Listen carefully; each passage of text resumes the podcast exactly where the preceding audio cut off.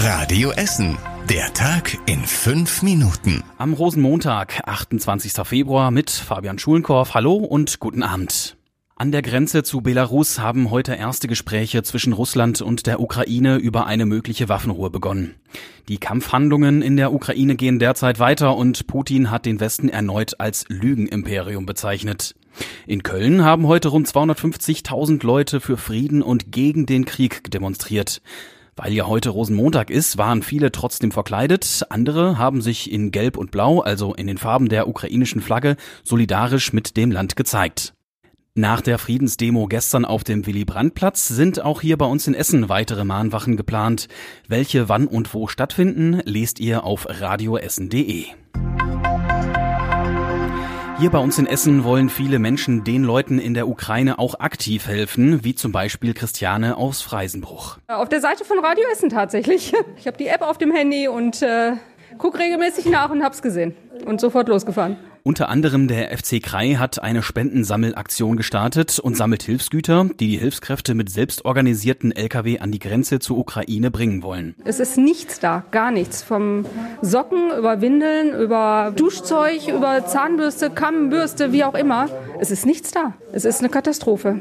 Ich denke mal, die Sachspenden sind die eine Sache. Geldspenden sollten natürlich auch noch reinkommen. Transporter und Geldspenden werden mittlerweile sogar mehr als Sachspenden gebraucht, weil die Lager so gut wie voll sind, sagt einer der Helfer. Auf der Radio Essen Homepage solltet ihr also nochmal nachlesen, was für Hilfaktionen es hier in Essen gibt, was die Menschen noch benötigen und was nicht. Nach dem Brand in der grünen Mitte sollen sich die Anwohnerinnen und Anwohner in dem benachbarten Wohnkomplex weniger Sorgen machen. Der ist ja genau so gebaut wie das Haus, das am Montagmorgen abgebrannt ist. Deshalb will Viva West jetzt erstmal die Balkonverkleidungen und die Trennwände zwischen den Balkonen entfernen. Das sei eine reine Vorsichtsmaßnahme, erklärte Essener Baudezernent Martin Harter im Radio Essen Interview. Im Grunde nice to have, so eine Balkonverkleidung und deshalb wollten wir die jetzt erstmal abnehmen, einfach um auf Nummer sicher zu gehen. Ob die dann später wieder angebaut werden können oder ob sie dann tatsächlich mitverursächlich für dieses Brandereignis waren, das werden die Ergebnisse herausstellen und entsprechend werden wir dann in der Zukunft verfahren. Nach wie vor ist unklar, was zu dem großen Brand vor einer Woche geführt hat. Auf Videos sei allerdings zu sehen, wie die Balkonverkleidung Verkleidungen abbrennen, sagt der Baudezernent weiter im Interview. Deshalb habe man auch jetzt diesen Weg gewählt.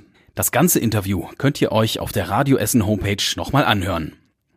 Von den Menschen, die in dem Haus gelebt haben, wohnt auch eine Woche nach dem heftigen Brand noch rund die Hälfte der Brandopfer im Hotel.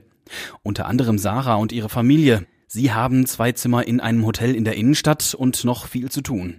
Strom oder Telefonanschluss, alles kündigen. Also eigentlich funktionieren wir den ganzen Tag nur und ähm, sind froh, dass wir die Handys mit rausgenommen haben, um darüber irgendwie ähm, Sachen erledigen zu können. Das ist das Einzige, was geblieben ist. Am Freitag hat die Familie im Brandhaus immerhin noch ihre verformten Eheringe gefunden. Der Vermieter Viva West bietet ihnen unter anderem einige Wohnungen direkt neben der Brandruine im Westviertel an. Da will die Familie aber auf gar keinen Fall wieder hin. Im Radio Essen Podcast Essen im Ohr hört ihr noch mehr Geschichten davon, wie die Menschen die Brandnacht erlebt haben. Grundschulkinder hier bei uns in Essen werden ab dieser Woche nicht mehr in der Schule auf Corona getestet. Stattdessen müssen sie die Tests in einem Testzentrum oder zu Hause mit ihren Eltern machen.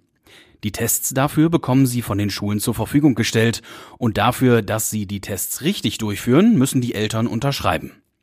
Die gemeinsamen Pooltests fallen damit weg.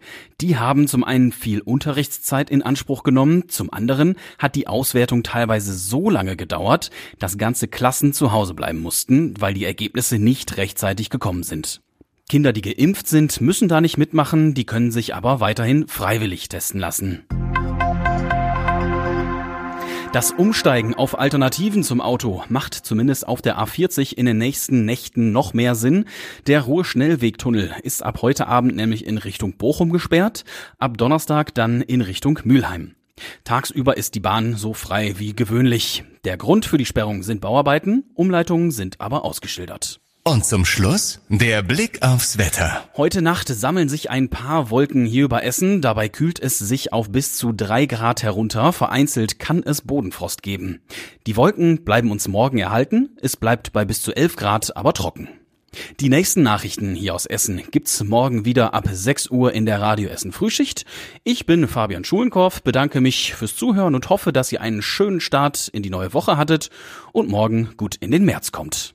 Das war der Tag in fünf Minuten. Diesen und alle weiteren Radio Essen Podcasts findet ihr auf radioessen.de und überall da, wo es Podcasts gibt.